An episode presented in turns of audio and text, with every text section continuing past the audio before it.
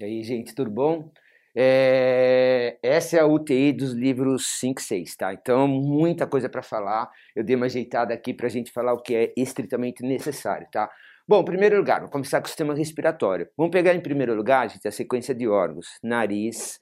Aí o órgão passa pela faringe, tá? Legal, é uma passagem comum tanto ao alimento como ao ar, e é por isso que você pode respirar pela boca, tá? Então passa na faringe, aí chega na laringe, da laringe para a traqueia, da traqueia para os broncos, bronquilos e alvéolos. Lá nos alvéolos, gente vai acontecer a coisa mais importante no respiratório, porque, gente, o negócio tem que estar tá muito claro. O pulmão, no nosso caso, né, o respiratório pulmonar dos mamíferos e, portanto, dos répteis, das aves, anfíbios também, e até alguns peixes, né, que tem.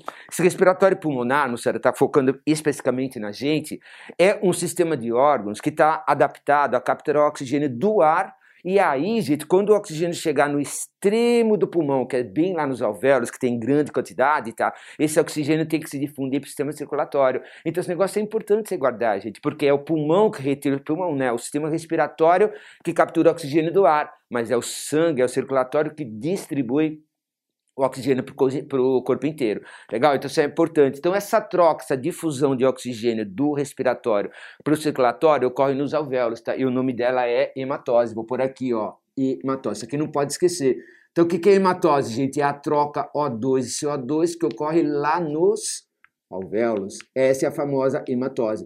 Tá? É isso que é importante de É claro, gente, que meu, não é que é o mais importante, qualquer coisa assim. Vocês entendem, tá? O que eu quero dizer é, se não tivesse essa difusão, gente, de O2 para o sangue e a saída de CO2, né, do sangue para o meio externo pelo respiratório, não ia funcionar. Então isso é muito importante porque é essa difusão aqui que vai oxigenar o sangue e, portanto, gente, para falar mais claro, ó, pegar o sangue venoso rico em CO2 que chegou no pulmão, retirar o CO2, jogar o O2 no sangue, tá? Que vai transformar o sangue venoso em sangue arterial, ok? Então a hematose é importante pra caramba. Legal, então depois desse papo inicial aqui, gente, o que, que é a inspiração, né? Quer dizer, para o oxigênio chegar lá nos alvéolos, gente, e realizar a hematose, você precisa inspirar, tá? Aí eu acho que a coisa mais importante, gente, é lembrar que a inspiração é uma contração dos, da musculatura respiratória. Isso inclui diafragma, musculatura torácica, musculatura intercostal, tá? Todos esses músculos fazem parte do que a gente chama, de modo geral, de musculatura respiratória. E todos eles contraem. Legal, importante pra caramba, gente. A inspiração é uma contração muscular, tá? Eles estão presos assim nas costelas, tá legal? Então na hora que você contrai, esse vem para cá, esse vem para cá. Então, gente, as costelas são puxadas assim. É por isso que na inspiração quando você faz assim, o tórax abre, tá? Legal, a contração gera essa abertura. Abriu, gente, aumentou o volume, portanto, diminuiu a pressão do tórax, tá? A pressão aqui dentro fica menor, a pressão aqui fora, a pressão atmosférica está maior, e o ar simplesmente é empurrado pela pressão atmosférica para dentro da gente. Isso é a inspiração. A expiração é o contrário, gente. Ó, você está com a musculatura contraída, então ela está aqui. Na hora que você relaxa, a musculatura faz assim. Portanto, gente, o tórax que estava aberto, ele fecha, tá? Reparam, é como o fole, moçada. Ele está fazendo assim, então o ar que está aqui vai ser empurrado para fora, tá? Portanto, gente, a expiração é um relaxamento. Ó, seu tórax fechou, o volume interno diminuiu, a pressão aumentou, na hora que ele faz assim, então ele está aumentando a pressão. Esse movimento, gente, de fechamento, digamos assim, do tórax, vai empurrar o ar que está aqui dentro, né? a pressão aqui fica maior, em relação à pressão atmosférica, que é menor. Então o ar é empurrado para fora, você expirou. Portanto, guarda isso com muita calma, tá, gente? Ó, a contração sempre é um relaxamento e toda a musculatura respiratória contrai, incluindo o diafragma, tá? E a expiração, gente, Oh, voltando aqui, a inspiração sempre uma contração, desculpa. A expiração sempre uma contração e toda a musculatura contrai, incluindo o diafragma. A expiração, gente, sempre é um relaxamento.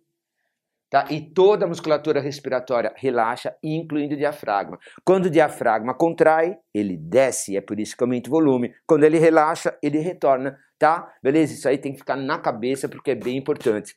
Só que isso, gente, é só a parte, né, que está fazendo você ganhar o oxigênio do ar e eliminar o CO2 para fora do seu corpo, tá? Beleza? Então capturar oxigênio e eliminar CO2. Porque agora chega a parte importante. A partir do momento, gente, que o O2 chegou lá e o CO2 chegou lá, ocorre a hematose, que é justamente a troca de O2 e CO2. O CO2 é retirado, como eu já falei, e o oxigênio é jogado na circulação. Portanto, essa difusão, gente, é que garante a nossa vida Porque o oxigênio tem que chegar em todas as células do seu corpo, porque ele vai ser usado para fazer uma reação que é o centro metabolismo, chamada de respiração aeróbica. Tá? Lembra, o oxigênio quebra a glicose, produz CO2, produz água, tá? o CO2 vai ser expirado, a água também vai ser expirada, mas o importante, moçada, da respiração aeróbica é que ela é a reação produtora de ATP. E é esse ATP que nós vamos usar em todas as reações fisiológicas do nosso corpo. Portanto, gente, a respiração aeróbica, legal, mantém a sua vida. Legal, beleza? Então, se o oxigênio tem que chegar e o oxigênio é transportado, gente, no circulatório, então como ele é transportado? Bom, gente, ó, principalmente assim, desse jeito aqui. Isso aqui dá no mínimo 95%. O resto do oxigênio você pode descartar. Tá legal? Então, no mínimo 25, 95% do oxigênio é transportado ligado na hemoglobina. Como é que é o nome disso, gente? Oxihemoglobina. Deixa eu ver se a gente fica aqui no cantinho, ó.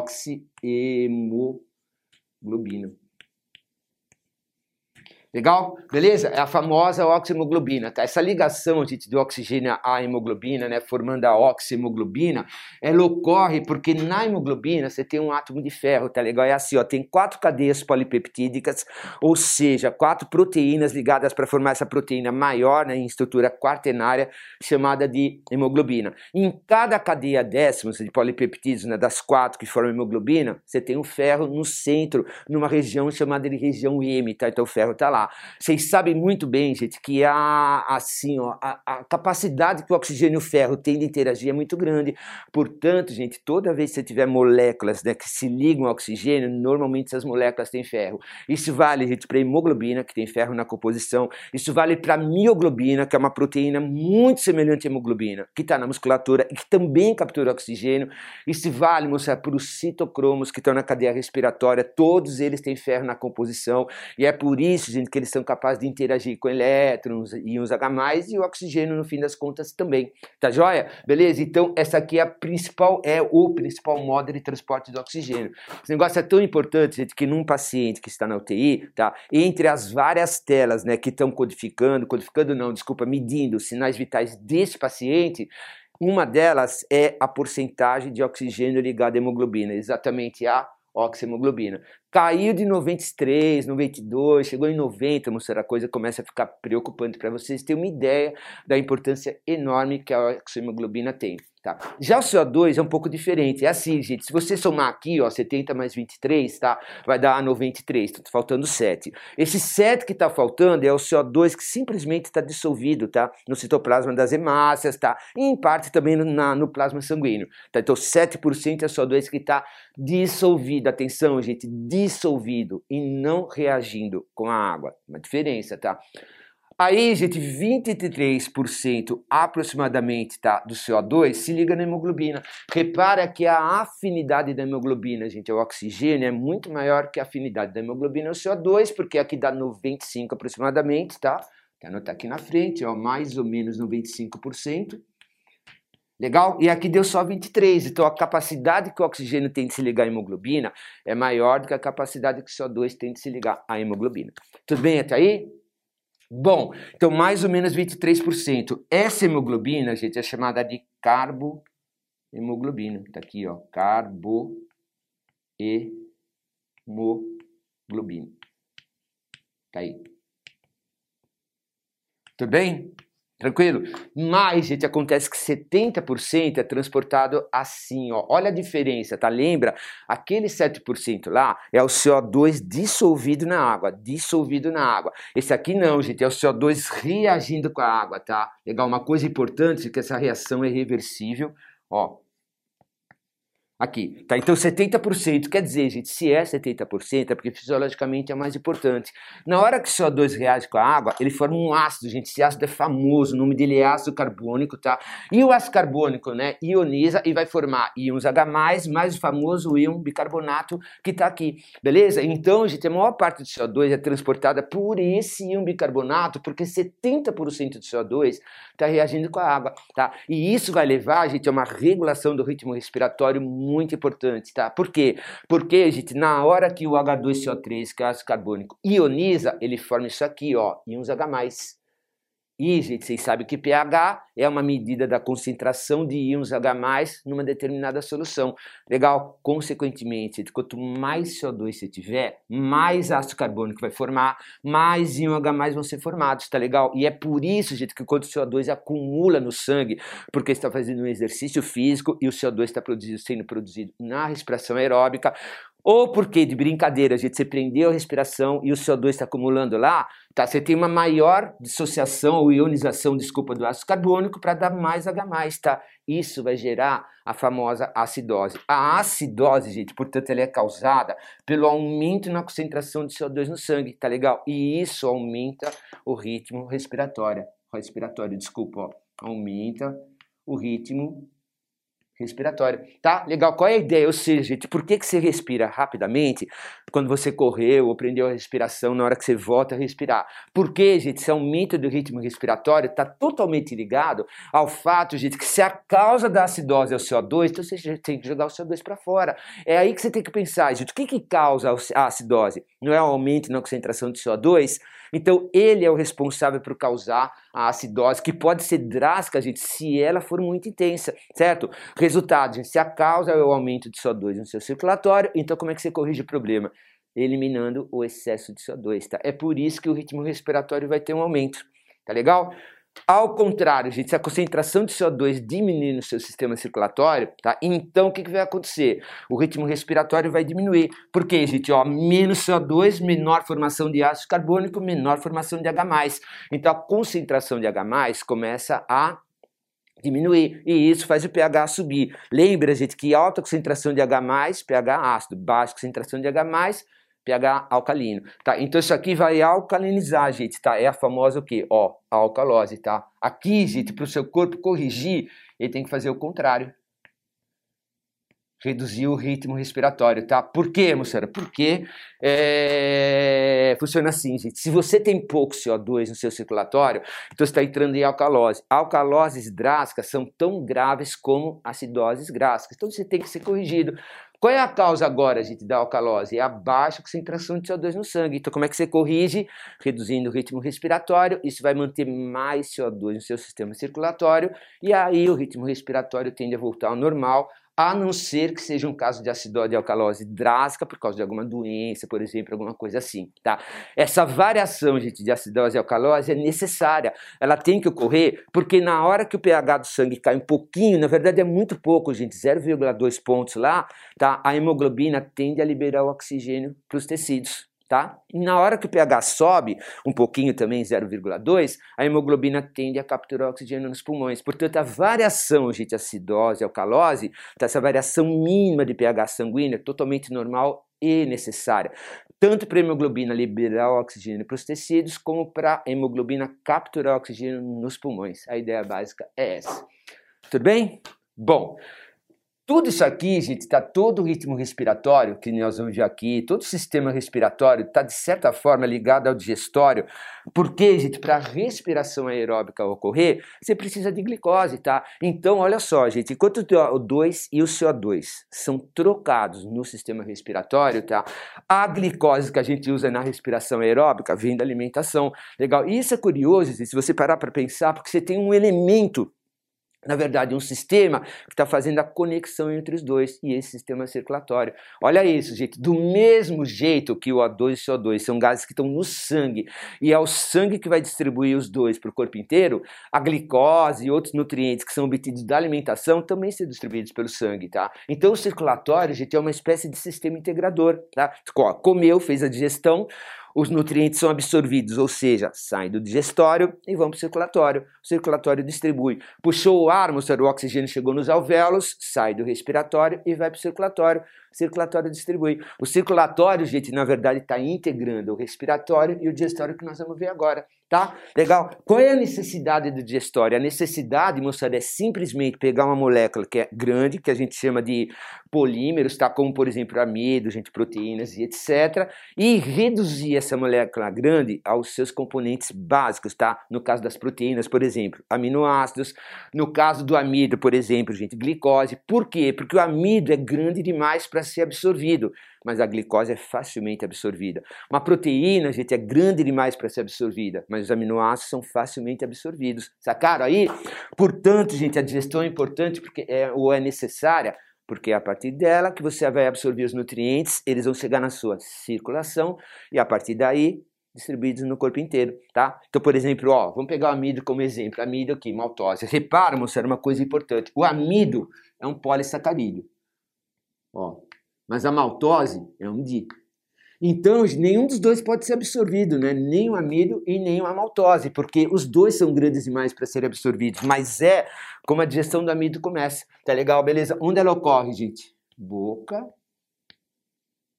e duodeno. Lembra que o duodeno é a primeira porção do intestino delgado. Então, a amido é digerido em parte na boca, a gente, menor parte, porque o alimento permanece muito pouco tempo na boca, e em parte no duodeno, certo? Qual é a enzima, gente, presente na saliva, que está na boca? Amilase salivar. Legal? A digestão do amido, gente, que ocorre no duodeno, vocês têm que tomar um cuidado, porque é o seguinte, ó, o alimento está no intestino delgado, o duodeno é a primeira região no intestino delgado, mas as enzimas que vão atuar nessas moléculas grandes, gente, todas elas são enzimas pancreáticas. Então é pâncreas que produziu. Justamente por isso a enzima vai chamar amilase pancreática. Tá? Legal. Então, a amido, é digerido a maltose em duas fases, a digestão exatamente a mesma, seja amilase salivar ou amilase pancreática, amido maltose, tá? Legal. E a amilase pancreática está atuando no, no duodeno, a amilase salivar, obviamente, na boca, tá? E aí o amido é reduzido a maltose, ou melhor ainda, né? Hidrolisado ou ainda digerido a maltose. Feito? E os lipídios, hein? Bom, gente, na boca não tem enzimas para digerir lipídios, enzimas assim, ó, que são significativas, tá? Porque tem uma lipase salivar na boca, mas, gente, meu, não é significativo porque a produção dessa enzima, no nosso caso, é muito baixa, tá? Então a boca é só amido mesmo, tá? Os lipídios vão ter que esperar chegar lá no duodeno para ocorrer a digestão. Como a composição química dos lipídios, de modo geral, mais precisamente as gorduras, né, é ácidos graxos mais glicerol, então, gente, se você quebrar as gorduras, você vai obter ácidos graxos e glicerol. Tudo bem? Isso ocorre aonde? Duodeno. Ó, duodeno. E aí, como é que chama a enzima? Lipase, opa, de novo, gente, de novo, tá, tá sendo a digestão, tá ocorrendo no duodeno, mas a enzima é pancreática lipase pancreática. Então, muita atenção nisso, gente, porque eu vou repetir, ó.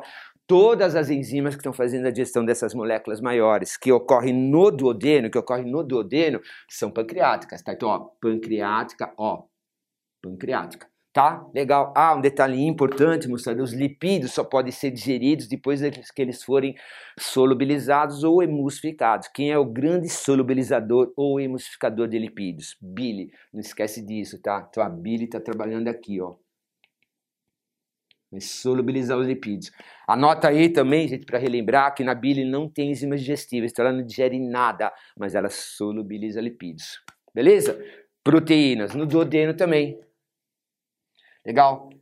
É, mais, gente, de novo, a enzima é pancreática, tá legal? Só que essas duas enzimas, principalmente a primeira que vale a pena mesmo falar, são enzimas, gente, que tem um nome clássico, né? Assim como os lipídios, né? No, no opa, aliás, né? Já que tem, peraí, deixa só fazer uma alteração na sequência aqui. É o seguinte, gente, proteínas são digeridas aonde, né? Em primeiro lugar no estômago, então vamos pela ordem, né? Fica melhor. Em primeiro lugar no estômago, ó. Estômago. Tá legal? A enzima, gente, é uma protease. Então, numa prova, por exemplo, você pode, gente, tranquilamente escrever que o nome da enzima que digere proteínas, que é produzida no estômago, é uma protease estomacal. Ou mais bonitinho ainda, ó, protease gástrica. Você pode fazer isso na prova. Só que a enzima, gente, é famosa, foi a primeira enzima digestiva a ser descoberta e o nome original dela foi mantido. O nome original dela é pepsina. Beleza? Já a digestão das proteínas, gente, no duodeno ocorre por uma outra enzima, na verdade duas, tá, gente? Mas a primeira, né, famosa, que é a tripsina. A tripsina, gente, ó, tripsina também é uma enzima clássica pra caramba, e é por isso, gente, que o nome dela foi mantido, tá? Tripsina, legal. Porém, moçada, tenha em mente que ela também é uma protease. Então você pode substituir o nome pepsina por protease gástrica, porque foi o estômago que produziu e a palavra para estômago é gastro, tá? E a tripsina, gente, você pode transferir ou traduzir por uma, um nome assim, ó, protease pancreática. Então, cuidado, gente, cuidado, é o que eu falei, ó, todas as enzimas que estão atuando no duodeno em moléculas grandes são produzidas pelo pâncreas, tá? Então, vou secar aqui de novo, tá agindo no duodeno, mas a enzima é pancreática. Nesse caso também, gente, a enzima é pancreática. Do mesmo jeito, gente, que a tripsina também é uma enzima produzida no pâncreas, ó. Pancreática. Legal, o pâncreas, gente, produz enzimas para digerir todas as moléculas grandes, né, que ainda não foram digeridas na história, tá? Portanto, gente, digestão do amido, duas fases, boca do odeno, lipídios uma fase só, ácidos graxos e glicerol já podem ser absorvidos, proteínas, gente, duas fases, estômago do odeno, sempre enzimas pancreáticas, e agora só falta os ácidos nucleicos, DNA e RNA. Tá? Beleza? Tranquilo? Vai transformar em quê? Nucleotídeos, que são as unidades básicas, tá? Tudo bem? Beleza? Então vamos nessa, gente. Atenção, onde ocorre? No duodeno. Legal? Bom, olha só, gente, como são ácidos nucleicos, você pode perfeitamente, tranquilamente falar nucleases, tá? Nuclease é uma enzima que digere ácidos nucleicos, por isso que ela chama nuclease. Mas como tem DNA e RNA, gente, na verdade você tem dois tipos né, de nucleases, que são a DNase, os nomes são bem tranquilos, né? Ó, DNase. E a nuclease, gente, especializada em digerir o RNA, é a RNase. Ô, oh, gente, oh, oh, não confundo com DNA polimerase, que é a enzima que faz a replicação do DNA e é uma enzima intracelular. Não confundo. Não confundo, gente, com a RNA polimerase, que é a enzima que sintetiza RNA e também é intracelular. Isso aqui é uma enzima digestiva que vai quebrar o DNA e RNA. Ela não vai duplicar o DNA, ela não vai produzir ou sintetizar RNA, tá? Elas vão digerir DNA e RNA. Legal, beleza? Então isso aqui é a digestão extracelular, tá no duodeno, portanto não confundo DNase com DNA polimerase e não confundo RNase com RNA polimerase, tá? E, gente, as duas enzimas são pancreáticas também, ó. Pode ver, gente, ó, molécula grande, amida, amida é uma molécula grande, é um poli, enzima pancreática. Lipídios, molécula grande, enzima pancreática. Proteínas, mostrando molécula grande, enzima pancreática, tá? DNA e RNA, molécula grande, enzima pancreática. Anota aí, gente, as enzimas pancreáticas digerem todas as macromoléculas que ainda não foram digeridas, todas, sem exceção, portanto o pâncreas é muito importante na digestão. Legal? Agora, olha só, gente, sobrou aqui, porque ó, a maltose está aqui, mas a maltose é um di, não dá para digerir. Então eu vou recitar tanto a maltose como vai terminar a digestão, na verdade, né, do amido, peptídeos, que são proteínas menores, como é que a digestão dos peptídeos vai terminar e como é que a digestão do DNA e RNA vai terminar. Então, ó, anota aí, ó. Maltose é um disacarídeo feito de glicose e glicose, tá? Lá, depois que a, o amido já, já foi digerido e formou maltose, gente, a maltose vai ser digerida por uma enzima chamada maltase, que é uma enzima produzida pelo próprio intestino, e a palavra para intestino é entero, daí o nome, suco entérico, tá? Então guarda assim, gente, que ajuda pra caramba, ó. O suco pancreático vai digerir as moléculas maiores. O suco entérico, produzido pelo próprio intestino, por isso entérico, vai digerir as moléculas menores. E agora você tem moléculas menores para digerir, porque as maiores a gente já digeriu todas, tá? Então vou voltar, ó. Quem tá faltando? Maltose que está aqui. É um disacarídeo feito de duas glicoses. A enzima chama maltase, suco entérico, e vai liberar duas glicoses. Agora você pode absorver, tá? Quem está faltando de disacarídeos também? Sacarose, que é o açúcar, tá? É uma molécula feita de uma glicose e uma frutose. A enzima vai quebrar, vai liberar glicose e frutose. O nome da enzima que gera sacarose é sacarase. Tranquilo. Lactose, gente, a enzima chama lactase. A lactose é feita de uma glicose e uma galactose. Vou quebrar as duas, separar glicose e galactose. Tudo bem? Tranquilo até aí? Estão acompanhando? Joia. O que está faltando agora? Peptídeos vão ser quebrados em aminoácidos pela peptidase. E aí, gente, os nucleotídeos, né? DNase e RNase. A digestão vai dar nucleotídeos. O nome da enzima do suco entérico é nucleotidase, que vai liberar fosfato, pentose e as bases nitrogenadas. E aí a digestão acabou.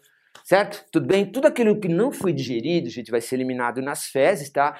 Que é o que a gente chama de defecação, melhor ainda, egestão, certo? Portanto, gente, aqui, ó, na hora que eu falei a palavra gestão, já dá para fazer um link no próximo item, porque aqui é o sistema excretor, tá? Então, muito cuidado, moçada, porque não vai confundir, por favor, ó, excreção com egestão. Egestão é a eliminação de restos não digeridos. Excreção, gente, é a eliminação de compostos nitrogenados, como amônia, ureia e ácido úrico. O principal órgão envolvido é o rim, mas ele não é o único do sistema excretor, tá? Então você vai ter o rim, aí você vai ter dois ureteres que estão descendo do rim, a bexiga e aí a eliminação, tá? Se você pegar o rim, gente, e ampliar, você vai ver isso aqui. Como é que chama isso aqui mesmo? Né? Legal? Ó, moçada.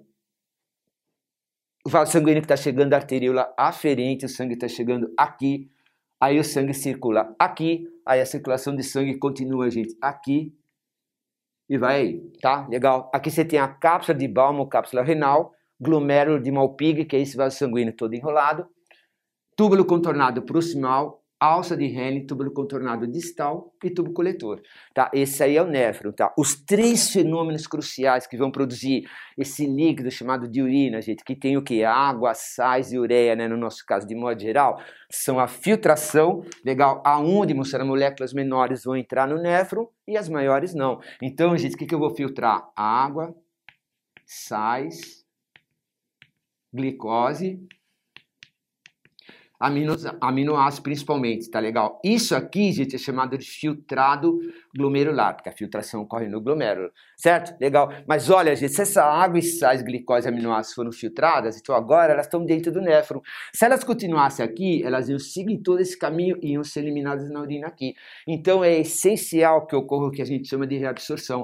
A maior parte da água, mas quando eu falo maior, mostraria assim 98, 99% mesmo, ó, vai retornar tá legal? Para, opa, vai retornar pro circulatório, tá? Então, gente, a reabsorção é isso aqui, ó, do néfron pro circulatório. Tá, beleza? Então, ó, o néfron vai devolver água, vai devolver sais, tá quase 100%.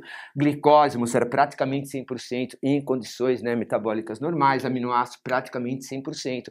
A ideia, gente, é, se isso aqui permanecer no néfron, vai sair na urina, você comeu, jogou fora, o que, que adiantou então? Tá? A reabsorção, gente, ocorre principalmente no túbulo contornado proximal. Principalmente no túbulo contornado proximal. Tá? Que é esse primeiro túbulo que já já eu já vou repor aí. Aqui, ó, vou apontar, né, para vocês. Principalmente aqui, sempre transporte ativo, tá? Então a água, a maior parte, sais, glicose, aminoácidos, toda a glicose, aminoácidos, até vitaminas reabsorvidos aqui. Tá, se você devolver o glicose, aminoácidos, vitaminas, matéria orgânica, gente, para o circulatório, que é o que a reabsorção faz, sobrou água e sais. Aí, gente, a água e sais, a água ó, é reabsorvida aqui, na alça de Henle descendente. Os sais, moçada, principalmente sódio, reabsorvida aqui, na alça de Henle ascendente, tá? Aqui tem mais reabsorção de água no tubo coletor também. A água, moçada, é tão importante que ela é reabsorvida aqui, aqui na parte descendente da alça de Henle, aqui e aqui. Tá legal? Todo esse processo, gente, é o processo que vai formar urina. Só falta falar uma coisa, ó. É, reabsorver é do néfron para o circulatório, tá legal? Mas também tem algumas substâncias, gente, que são lançadas do circulatório para o néfron, tá? Isso é a última fase, né, do processo de produção de urina, que é a secreção tubular, tá? Então, o que é secretado, gente? Principalmente, ó, potássio, por exemplo, íons H+, tá? E aí vai. Então a gente retorna a molécula orgânica, retorna a água, retorna sódio, reabsorção, tá? É, íons potássio, íons H+, são lançados no néfron, beleza? O resultado é um líquido. O nome desse líquido é urina. Beleza? Gente, depois de 12 horas de jejum, depois de 12 horas de jejum, um exame de urina para dar totalmente normal tem que ter água, tem que ter ureia e sais. E só, mais nada tá? Mas isso, anota aí também, 12 horas de jejum. O jejum é necessário para isso ocorrer. Tranquilo? Já já a gente continua. Bom, E o sistema nervoso, né? Sentidos, até um pouco de drogas, dá para falar aqui. Ó, gente, é o seguinte: o sistema nervoso é o mais complicado, disparado, e é o menos conhecido também, tá? Então, nas provas, as questões são muito estereotipadas em relação a ele, tá? Então, por exemplo, a gente aqui, ó, esse gráfico pode cair bastante em provas um pouco mais elaboradas, mas, por exemplo, já caiu no Enem, tá? Beleza? Então, atenção, ó. Menos 70, gente, é a voltagem em milivolts que tá dentro do neurônio, tá? Essa voltagem é medida sempre dentro do neurônio quando o neurônio está em repouso, tá? Um estímulo, gente, tem esse efeito, ó, ele abre canais de sódio, tá? Guarda isso, tá, gente? Canais de sódio são proteínas capazes de abrir e fechar, que estão localizadas na membrana plasmática do neurônio, tá legal? Quando ele abrir, o sódio entra. Por quê? Porque a concentração de sódio fora é maior, tá? Então vai do mais para o menos, portanto, gente, a entrada de canais de sódio é uma difusão. Então, essa abertura dos canais de sódio, gente, tá? Faz com que o sódio simplesmente entra, entre, né? O sódio entra. Legal. E aí, gente, como é que chama o processo? Se o sódio está entrando, gente, os sódios são cargas positivas, então a consequência, gente, é que essas cargas positivas vão começar a acumular dentro do neurônio, e é por isso que a voltagem vai de menos 70 para 40. Isso é chamado, gente, de despolarização. Ó. Despolarização. Tudo bem? A mais ou menos de 40 milivolts, ou mais ou menos por aqui, os canais de sódio vão fechar. Os canais de potássio vão, vão abrir, tá? Então, gente, na despolarização o sódio entra. Mas se agora a gente vai abrir os canais de potássio e a concentração de potássio dentro do neurônio é maior do que no meio externo, por difusão, do mais para o menos, o potássio vai sair, tá legal? Então aqui, gente, você tem o que? Ó, abertura dos canais de potássio a 40 milivolts, fecha os canais de sódio, consequentemente, gente, ó, o potássio sai. Se o potássio está saindo, gente, ele tem carga positiva, então você está tendo uma perda de cargas positivas do neurônio para fora. É por isso que o interior do neurônio volta a ficar negativo. Volta aqui, tá? Legal, e vai caindo de mais 40, vai voltando para menos 70. Isso aí, gente, é a repolarização.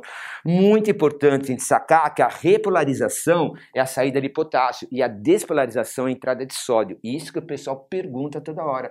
Então aqui a gente vai ter um fenômeno chamado de repolarização. Legal? Acontece, gente, que a saída de potássio vai alterando a milivoltagem e os canais respondem a esse valor de, da, da voltagem, tá? Resultado, tá?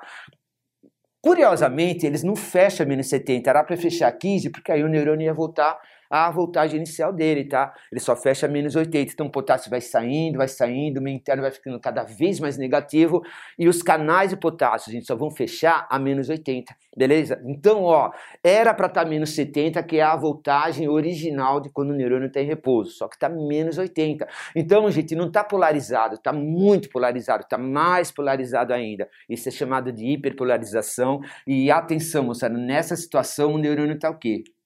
Inativo. Enquanto estiver hiperpolarizado, está inativo. Aliás, mostrando, enquanto tudo isso está acontecendo, o neurônio não responde a novos impulsos. Ele tem que voltar a menos 70. Legal. O responsável, gente, pelo esse retorno a menos 70 é chamado de bomba de sódio e potássio, que aí é um transporte ativo.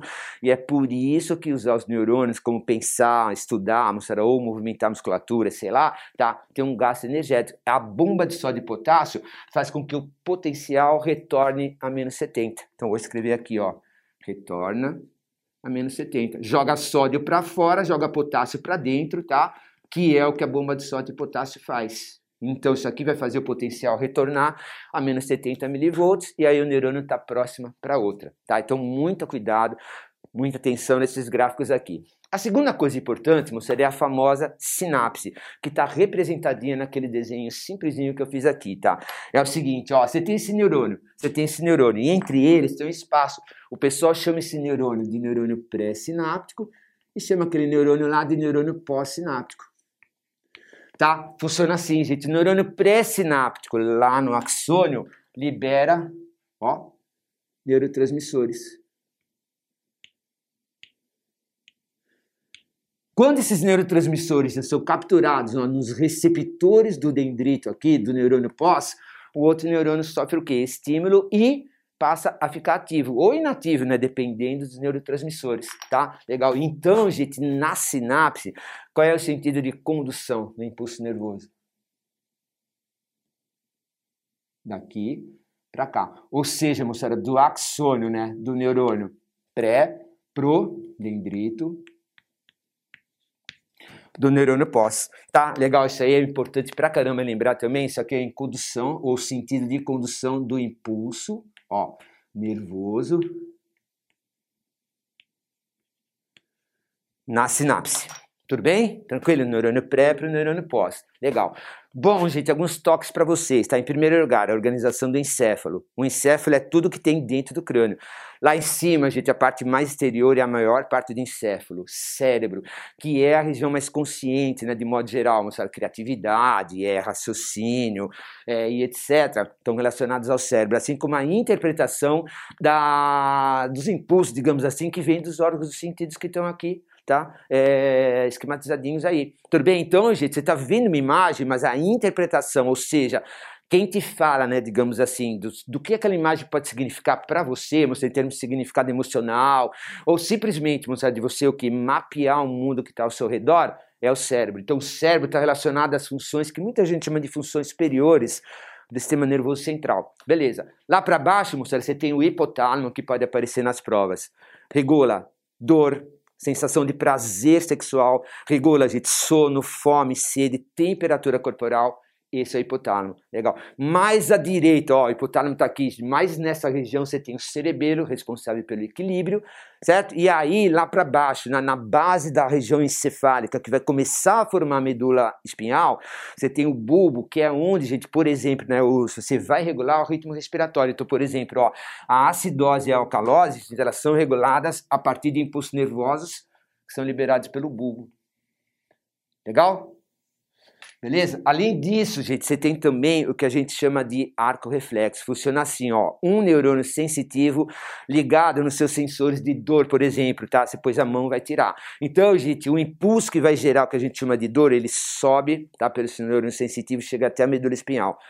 Lá na medula espinhal, você tem um neurônio associativo que está associando os dois, tá? O sensitivo que chegou e o motor, moçada, que vai estimular a resposta, tá? Legal? Então são três neurônios basicamente, exceto no reflexo patelar, que são só dois, tá? Então, ó, o sensitivo para chegar à sensação, para o impulso relacionado à sensação chegar na medula. Aí você tem um neurônio é, associativo que vai ligar o sensitivo no motor. Legal, esse basicamente é o arco reflexo. E atenção, gente, como o impulso, ó, tá vendo? Ó, sempre entra pelo dendrito, então a sequência é assim, ó, dendrito corpo celular, axônio, neurônio sensitivo, dendrito corpo celular, axônio, neurônio associativo, dendrito corpo celular, axônio, neurônio motor, sempre assim, tá? E aí você mata na boa. Tudo bem? Beleza? E para dar um toque final aqui no sistema nervoso é o seguinte, repara, ó, eu comecei a falar, na memória eu falei, que o seu cérebro é o responsável por você, por exemplo, né, ver uma imagem e entender o que aquela imagem pode significar para vocês, até em situação de risco de vida, como um carro se aproximando muito rápido na sua direção, tá? Então, até em risco de vida. Esses são os famosos órgãos dos sentidos. Quem são eles, Musser? Bom, tem vários tipos, né? Bem mais do que cinco. Então você tem esteroceptores, estero vem do exterior, que são os órgãos que a gente usa para o quê? Detectar o mundo externo, tá? Legal. Então são o que, gente? Visão, audição, os famosos cinco sentidos, né? Tato, é, olfato, paladar e ainda tem dor, frio e calor. Oito, tá? Esteroceptores.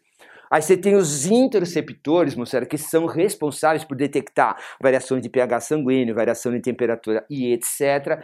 Legal? E ainda vocês têm os próprios receptores que são responsáveis para avisar seu sistema todo é, nervoso, né, principalmente, é, da posição do seu corpo no mundo. Então, por exemplo, ó, está apoiado num tendão, tem sensores lá, a musculatura está fazendo mais força, tem sensores lá. Tá legal? Beleza? Esses são basicamente os três tipos aí que existem.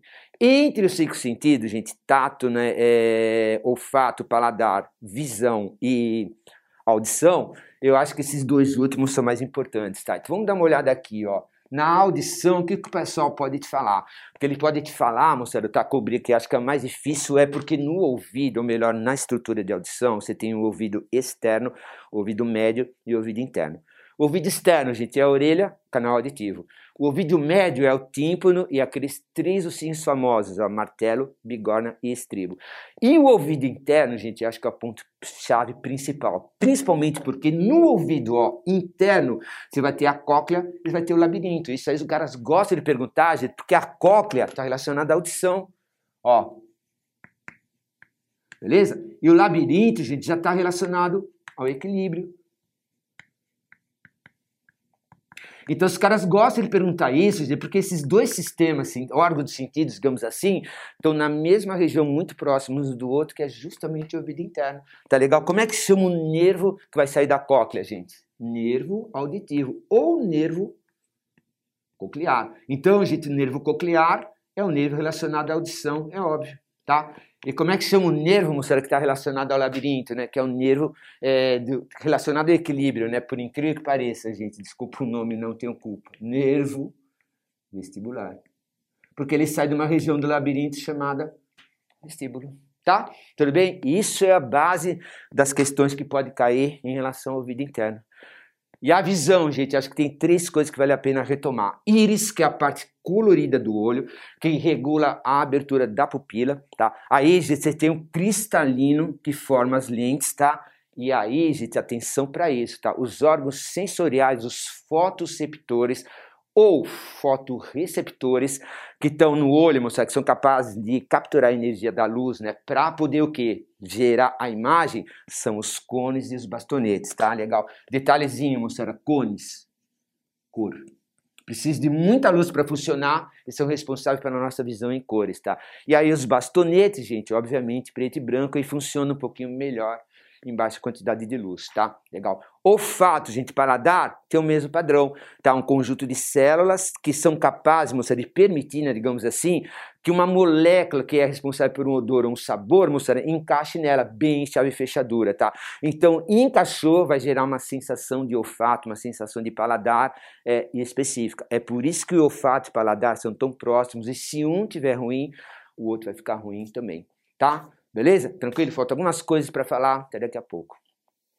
Bom, agora a gente também endócrino 1, que são os hormônios de modo geral, e o 2, que são os hormônios relacionados mais ao ciclo menstrual, que está aqui com os dois gráficos cruciais, é, fundamentais para vocês, tá?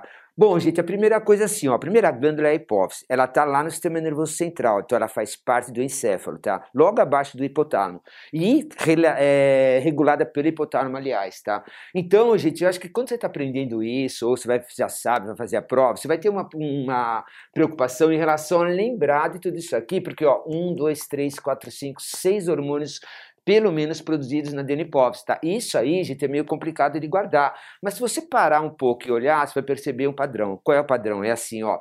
O GH, gente, é um hormônio que estimula o crescimento, tá legal? Grounding em inglês, crescimento, daí GH. Então ele estimula e regula o crescimento, legal. O TSH, gente, é o hormônio estimulante, ou seja, o hormônio que estimula a tireoide. Vai vendo, gente, ó. O ACTH é o hormônio trófico, aliás, gente, trófico, né, significa estimulante. Então, gente, o ACTH vai ser o hormônio que estimula uma glândula chamada, é, uma região né, de uma glândula que é o córtex adrenal que vai aparecer aqui. Então, ó, ACTH, ó, hormônio trófico, trófico é estimulante, que regula ou estimula o córtex adrenal. FSH, gente, é o hormônio que estimula o folículo, que é uma estrutura do ovário que nós vamos ver aqui no ciclo menstrual. LH, gente, também estimula o folículo, tá? Legal. Prolactina estimula a produção de, de leite. Então, ó, gente, estimula, estimula, estimula, estimula, estimula, estimula. Todos os hormônios da adeno são estimulantes. E o, no, a, a, a, o termo estimulante, de certa forma, aparece. Por exemplo, aparece aqui, ó, no TSH, no ACTH, tá? FSH, LH. Ou seja, gente, gente guarda assim, ó, todos os hormônios da adeno são hormônios tróficos e a palavra trófico significa estimulante. Tróficos é alimento, né? Daí heterótrofo, autótrofo, nível trófico, tá? Então, ó, um hormônio que alimenta outra glândula, ou seja, um hormônio que estimula outra glândula, tá? Essa é a adenipófise. Logo abaixo, ao lado, melhor, né, da adenipófise, está a neuripófise. Só que a neuripófise tem um detalhe, gente, ela não é, sintetiza nenhum hormônio, ela só secreta os hormônios produzidos no hipotálamo. Então, gente, todos os hormônios da neuripófise, ó, são hormônios produzidos no hipotálamo. Isso aqui vale a pena anotar, ó, hormônios do hipotálamo, todos, sem exceção. Então, hormônios do hipotálamo. Tá legal? Então, gente, o ADH, que é o primeiro hormônio que está aparecendo aqui, o o melhor, a. Opa, errei aqui, tá? Só consertar aqui, gente. Não é LH, né? É ocitocina. Ocitocina. Então, gente, voltando ao ADH, a ocitocina, que são hormônios, gente, que estão sendo secretados pela neurohipófise, na verdade, gente, são produzidos pelo hipotálamo. Então, o hipotálamo vai produzir, a neurohipófise vai secretar. Isso aqui é um detalhe importante na neurohipófise. Então, ó, todos eles são hormônios do hipotálamo. Beleza. Então, gente, a neurohipófise só secreta hormônios que foram produzidos no hipotálamo. E quem são esses hormônios? São dois, gente. O primeiro é o ADH e o segundo é a ocitocina, que eu acabei de corrigir aí. O ADH, gente, é o hormônio que está relacionado ao aumento de reabsorção de água no rim. Então, funciona assim, gente, se o conteúdo de água no seu corpo estiver ruim, ou porque você não bebeu água, ou porque a perda de água é intensa, você não tem água para repor, ou qualquer outra coisa semelhante, tá? A produção de ADH aumenta. Legal? Esse hormônio vai lá no túbulo renal, beleza? Principalmente no túbulo contornado distal e um pouquinho também no tubo coletor, ele vai aumentar a reabsorção de água lá no néfron. Resultado, você tira a água do néfron, então você está retirando a água do rim e está jogando essa água no circulatório. Lembra que reabsorver significa a gente tirar do néfron e devolver para o circulatório. Então, como a água voltou para o seu circulatório, o seu corpo, gente, permanece mais hidratado porque a água está contida dentro de você. Em outras palavras, moçada, o aumento da DH reduz a produção produção de urina. Entenderam aí? Quanto mais ADH, menos água a gente no rim, e portanto menor vai ser o volume de urina produzido. Então é um hormônio que está relacionado diretamente à sobrevivência no meio terrestre. Tá joia? Uma coisa importante, se a, a produção de ADH cair, vai gerar o quê? Um probleminha chamado diabetes insípidos, tá? Então a diabetes insípidos é, é causada, né, por uma queda nesse hormônio chamado ADH. Tá legal? Isso é importante porque vocês não podem confundir a diabetes insípidos, né, que é uma queda no ADH, com a diabetes mellitus que vai aparecer aqui, que está relacionada à insulina. Parece a mesma doença, mas não é, porque o primeiro nome é diabetes, mas o segundo não é o mesmo. Diabetes insípidos, baixa concentração de ADH. Diabetes mellitus, completamente diferente, baixa produção de quê? De insulina ou resistência à insulina, como nós vamos ver já já. Então, esse é o ADH. Tá? O segundo hormônio gente, produzido no hipotálamo, mais é, armazenado na neurohipófise, secretado pela neurohipófise, é a ocitocina. A ocitocina está relacionada à contração da musculatura lisa. E isso tem duas consequências importantes na reprodução. Em primeiro lugar, moçada, a ocitocina aumenta as contrações do útero na hora do parto, né? ou seja, ela é essencial para o parto ocorrer normalmente. Lembra que o útero é musculatura lisa. A ocitocina também, gente, contrai a musculatura lisa, que está diretamente relacionada ao mamilo, de maneira que quando essa musculatura contrai, o leite é ejetado para dentro da boca da criança, o que faz o ato de mamar ficar bem fácil para a criança, gente, para ela poder se alimentar sem gastar muita energia fazendo força para tentar sugar o leite diretamente do seio da mãe. Pegaram a ideia aí? Resultado, moçada, a ejeção do leite, a contração da musculatura lisa, a contração do útero, o útero também é musculatura lisa, tá? A ocitocina é um hormônio que atua com muita força na musculatura lisa, na verdade, do corpo inteiro, mas esses dois efeitos são mais clássicos na ocitocina.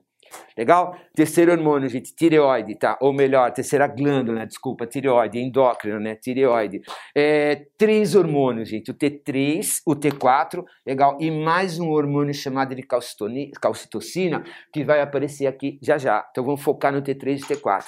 Bom, gente, em primeiro lugar, esses dois hormônios vão regular a produção de ATP na cadeia respiratória. Por isso que eles estão relacionados diretamente ao metabolismo energético, tá? Então é fácil pensar, ó, se tiver um aumento na concentração de T3, T4, a gente chama de hipertireoidismo, a produção de energia vai estar acima da normal. E isso tem consequências, moçada. Normalmente magreza, exoftalmia, os olhos projetam para fora, irritação, gente, e aí vai, tá? Isso é chamado de hipertireoidismo. A grande produção de calor, gente, o que gera uma sudorese intensa na pessoa também. Tá? Se a concentração de T3 e T4 estiver menor que a normal, você vai ter um hipotireoidismo, e isso é exatamente o contrário, obviamente, do hiper. Tá? Então, ó, se a produção de energia, ó, vamos voltando, ó, se a T3 e T4 estiver abaixo do normal, então, gente, significa que a produção de calor corporal também é menor do que o normal. Isso vai gerar frio intenso na pessoa, isso vai gerar, gente, uma sensação de apatia, tá? geral, de modo geral, que é chamada de hipotireoidismo. Tá? Então, hiper hipertireoidismo, a palavra é óbvia, né? T3, T4 para cima, é, produção de calor e energia acima da normal.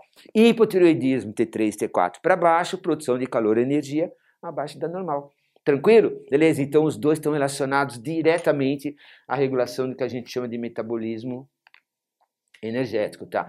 Já a calcitonina, gente, esse outro hormônio ó, produzido também pela tireoide, está relacionado ao metabolismo do cálcio. Acontece, moçada, que para você metabolizar normalmente, manter a concentração de cálcio aproximadamente constante, gente, no sangue, dentro da, do, do esqueleto ósseo, nesse caso, porque o esqueleto ósseo, na verdade, é um dos grandes armazenadores de cálcio. Além de todas as outras funções que o esqueleto tem, uma delas é armazenar o cálcio que está lá, tá? Então, gente, para isso você precisa de dois hormônios por quê? Porque ó, um hormônio vai pegar o cálcio do sangue e vai fazer ele o quê? Armazenar no esqueleto. E o outro hormônio vai pegar o cálcio que está armazenado no esqueleto e vai jogar na circulação.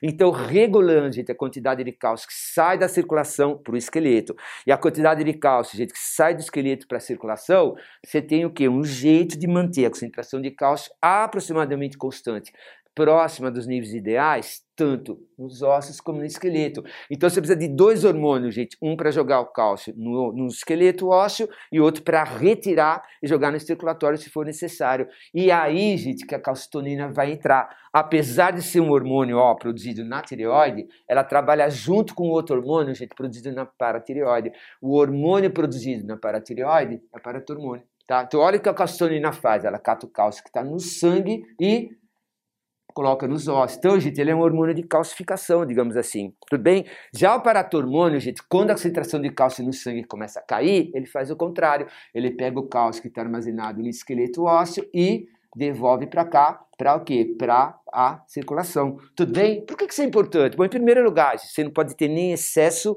e nem falta de cálcio no esqueleto. Em segundo lugar, você não pode ter nem excesso nem falta de cálcio no sangue. Legal, beleza? O cálcio tem várias funções além de formar o esqueleto, tá? Ele está relacionado, gente, à coagulação sanguínea, portanto ele tem que estar presente no sangue. Ele está relacionado à contração muscular, ele está relacionado à liberação de neurotransmissores na sinapse, e é por isso, gente, que uma certa concentração de cálcio tem que estar presente no sangue também, além de presente nos ossos, tá? Então a calcitonina, gente, calcifica, o paratormônio, entre aspas, aí descalcifica. Feito? Pâncreas, gente, é uma glândula anfícrina, que significa simplesmente que ela é, é mista. O que significa, gente, que tem uma parte do pâncreas, né? Uma região específica que é endócrina, são as ilhotas de Langerhans, produtoras de hormônio, portanto, endócrina, e a outra parte, moçada, são chamadas de ácidos pancreáticos, que é a região do pâncreas que vai produzir as enzimas digestivas, por isso que é uma glândula mista, né? Exócrina, as enzimas digestivas, e endócrino, moçada, esses dois grandes hormônios, o primeiro é a insulina e o segundo é o glucagon. A insulina, gente, provavelmente é o hormônio que mais cai, exceto sexuais lá, porque ela está relacionada, gente, a uma síndrome metabólica grave chamada de diabetes mellitus. E atenção agora, não confundo, gente, por favor, não pense na palavra diabetes somente, tá? Usa a palavra inteira. Você fala assim, ah, diabetes aqui, ó, diabetes aqui, então é igual. Pode parar, porque o sobrenome não é igual. Então, cuidado, gente, apesar do mesmo nome, ó, diabetes e diabetes, a diabetes insípidos está relacionada a baixa concentração de ADH. Legal? Significa muita água na urina, gente. É por isso que é insípidos. A água não tem cheiro, não tem cor, não tem sabor. A água é insípida. Entenderam aí? Então, quando tem pouco ADH, a urina da pessoa, moçada, é altamente diluída, quase transparente, quase transparente, de tanta água que tem lá. É outro problema relacionado a DH. Diabetes mellitus não, gente, ela está relacionada à baixa produção de insulina ou à incapacidade do corpo, gente, reagir à insulina que é produzida pelo pâncreas. Sacaram aí, beleza? Então cuidado, diabetes mellitus. Por que mellitus, gente? Literalmente vem de mel. Doce, mostrando seja, grande quantidade de glicose na urina, e isso diferencia completamente, e as consequências clínicas da diabetes mellitus, da diabetes insípida são bem diferentes, tá? Beleza? Por que diabetes, moçada? Bom, diabetes é quando a concentração de glicose no sangue está muito alta. Concentração de glicose, gente, é glicemia. Glicemia é uma palavra que significa concentração de glicose no sangue. Tá? A insulina, normalmente, ela tira a glicose do sangue e joga para dentro das células. Tá? Por isso que ela diminui a glicemia. É por isso, gente, que a falta de insulina vai causar diabetes mellitus do tipo 1 Ou, moçada, tá? a presença da insulina, mas a incapacidade dela exercer a função dela vai causar diabetes mellitus do tipo 2, que é chamada de resistência à insulina. Tá legal? Então, por favor, não confunda diabetes mellitus com a diabetes insípidos. Já o glucagon, moçada, faz ao contrário, tá? O glucagon vai fazer o quê? Ele aumenta a glicemia, quer dizer, ele aumenta a concentração de glicose no sangue, tá? Então, por exemplo, se passou o dia inteiro sem comer, sua glicose, a concentração melhor de glicose no sangue, ou seja, a sua glicemia está caindo, tá legal? Quem mantém você em pé, porque a glicose é essencial na produção de energia, é o glucagon. Então, o glucagon vai retirar a glicose que está armazenada na forma de glicogênio no fígado, vai quebrar o glicogênio, liberar a glicose, e essa glicose é direcionada para a circulação. Então, gente, a insulina reduz a glicemia e o glucagon aumenta a glicemia. Tá legal? Cuidado com a diabetes mellitus do tipo 1, que é o que? O problema na produção da insulina por várias causas diferentes, e no tipo 2, que é o que a gente chama de resistência à insulina, tá? Então, essa aqui é a resistência, ó. Resistência. Resistência à insulina. Tá legal? E de novo, até enchendo o saco um pouco de vocês, gente, não confunde diabetes mellitus, insulina, com diabetes insípidos, baixa concentração da DH. Beleza? Bom, a próxima glândula é chamada de adrenal ou suprarrenal. Na verdade, no plural, né, gente? Adrenais ou suprarrenais, porque são duas, elas estão em cima do rim. Você tem dois rins, o esquerdo e o direito, portanto, em cima do rim esquerdo você tem uma adrenal ou suprarrenal, em cima do rim direito, outra adrenal ou suprarrenal, portanto, são duas. Legal? Beleza? Agora, gente, é o seguinte: tem uma divisão que vai acontecer aqui. Se você pegar a suprarrenal e observar, você vai ter uma região né, nessa glândula que é mais externa. A região externa sempre é chamada de córtex, tá?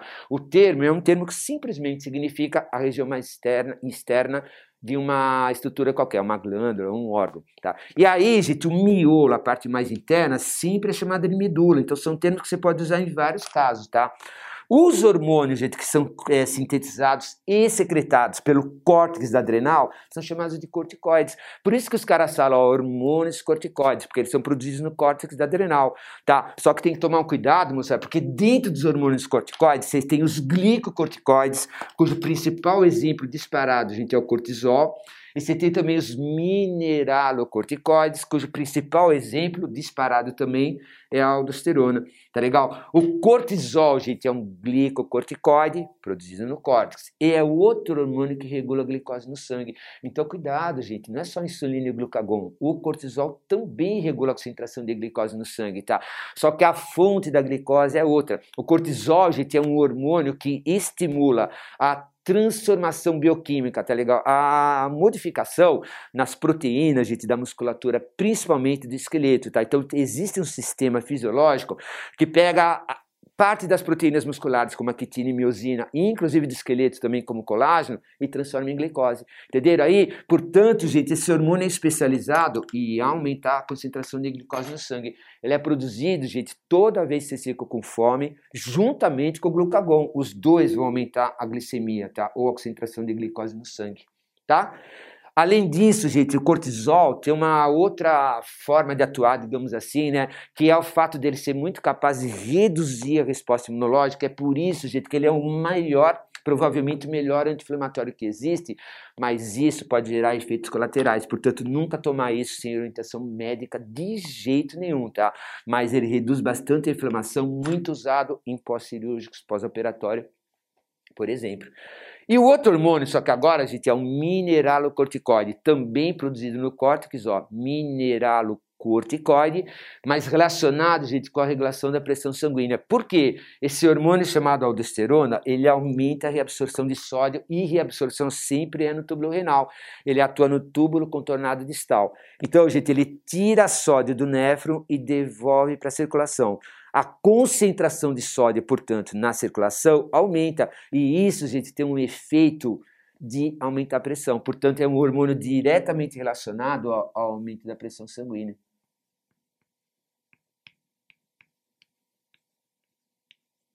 Pressão arterial, né? Se vocês preferirem, tá abreviada aqui. Tá? Beleza? Então não confunda, gente, os hormônios do córtex, cortisol e aldosterona, porque ambos são corticoides, mas um grupo, glicocorticoides, está relacionado à glicose, por isso glicocorticoides, e a aldosterona, gente, relacionado né, diretamente à regulação da pressão sanguínea. Legal? Lá na medula gente tem a adrenalina, que funciona do jeito que a gente já viu lá no sistema nervoso simpático parasimpático, tá? Regulando o corpo para cima, aumentando pressão sanguínea, aumentando frequência cardíaca, é, dilatando a pupila, ou seja, moçada, preparando um corpo, né? Um indivíduo, um organismo para sobreviver, seja lá do jeito que for, né? Sempre relacionado à adrenalina. Então, o hormônio, jeito que é sempre produzido em condições de risco, seja lá qual for o risco, a qual o indivíduo está é, exposto. Beleza? Bom, dentro dos hormônios também, nós temos aqui ó, o FSH e o LH, que a gente vai falar agora. O FSH e o LH estão totalmente relacionados à reprodução, certo? E além deles, né, no ciclo menstrual, o estrógeno e a progesterona. Primeira coisa importante, gente, o estrógeno e a progesterona são hormônios ovarianos, cuidado, relacionados às características sexuais primárias, secundárias e relacionada a um efeito de fazer o útero espessar, aumentar a camada de células, ou seja, tanto estrógeno como progesterona, gente prepara o útero para gravidez a cada ciclo menstrual, tá? E o FSH e o LH, gente, são os dois hormônios hipofisários. É importante pra caramba vocês diferenciar os ovarianos, estrógeno e progesterona, do FSH e LH, gente, ó, hipofisários, tá? Porque isso aí é bastante perguntado. E esses quatro hormônios, FSH, LH, estrógeno e progesterona, estão diretamente relacionados ao ciclo menstrual, tá? É fácil, gente, é assim, ó. O aumento de estrógeno e progesterona aumenta a camada de células no útero, tá? Então eles estão preparando o útero para gravidez, tá? Legal. Quem faz a estrógeno, o estrógeno começar a aumentar a produção é o FSH. Quem faz a progesterona a gente começar a aumentar a produção, ou o ovário, né, aumentar a produção de progesterona, LH. Então você tem uma dupla, gente, que é estrógeno FSH, progesterona LH. Essa dupla está aparecendo aqui, já já a gente fala mais disso. Tranquilo aí? Beleza. Então a ideia é a seguinte: se estrógeno e a progesterona estiverem altos, é, o útero está bastante o quê? A camada dele está bastante desenvolvida, muitas células bastante vascularizado, o que permite a implantação do embrião e vai gerar gravidez, tá? Legal. Gente, se estrógeno e progesterona prepara o útero para gravidez, o que acontece quando ocorre a queda de estrógeno e de progesterona? Essa camada de células no útero vai ser eliminada isso é chamado de menstruação. Portanto, gente, a menstruação ó, é uma queda hormonal. Tá? É uma queda hormonal. Então, olha o gráfico aqui, gente. Eu pus dois hormônios lá, que são os hormônios centrais. É o seguinte, ó. Na hora que o LH, moçada, está chegando no pico, você tem o quê? Ao redor do 14 dia. E isso, gente, é a famosa ovulação são, tá? Então, gente, guarda aí, ó, o pico de LH é o principal responsável pela ovulação, porque ele está atuando diretamente no folículo ovariano, estimulando, estimulando, e o ovócito 1 vai sendo transformado em ovócito 2, o ovócito 2 é ovulado, tá? Então, gente, tanto o FSH como o LH atuam estimulando o folículo ovariano até chegar na ovulação, mas a ovulação depende principalmente do LH. Então, gente, é o hormônio central que você tem que identificar numa prova. É o hormônio que tem um pico um pouquinho antes do 14 dia, diretamente relacionado à ovulação. Tá? Logo depois, gente, você tem um segundo hormônio que você tem que bater o olho no gráfico e já saber qual é ele. Por quê? Porque ele tem uma característica é a progesterona. É o único hormônio, gente, o único, anota aí, que vai chegar num pico, ó, depois do 14º dia, ou seja, depois da ovulação. É o único que tem um pico de concentração após a ovulação. Portanto, gente, se cair um gráfico desse, né, LH no pico, pouquinho antes do 14º dia, progesterona, gente, no pico, somente depois da ovulação, você tem um gráfico relacionado ao quê, gente? A menstruação, porque aqui, ó, você tem a queda hormonal. Portanto, mostrar a menstruação é uma redução drástica na produção dos hormônios, principalmente estrógeno e progesterona, que não estão mais presentes ou estão presentes em baixa quantidade, e por isso, gente, a camada celular que se desenvolveu dentro do endométrio, né, que é a parede interna do útero, não é mais mantida, daí termo menstruação. Portanto, gente, a menstruação ocorre mais ou menos no 28º dia do ciclo pessoal de uma mulher, 28º dia. Tá? Legal. Então esse gráfico, gente, dá direto na menstruação, ó. Você vai reconhecer aqui, que é hormonal. Não se ela engravidar. Legal. Bom, atenção agora, gente. É assim, ó.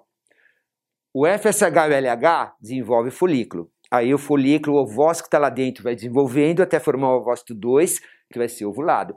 Logo depois da ovulação, gente, o folículo recebe outro nome, corpo lúteo. Corpo lúteo é o, é o nome que eu dou para o folículo após a ovulação certo?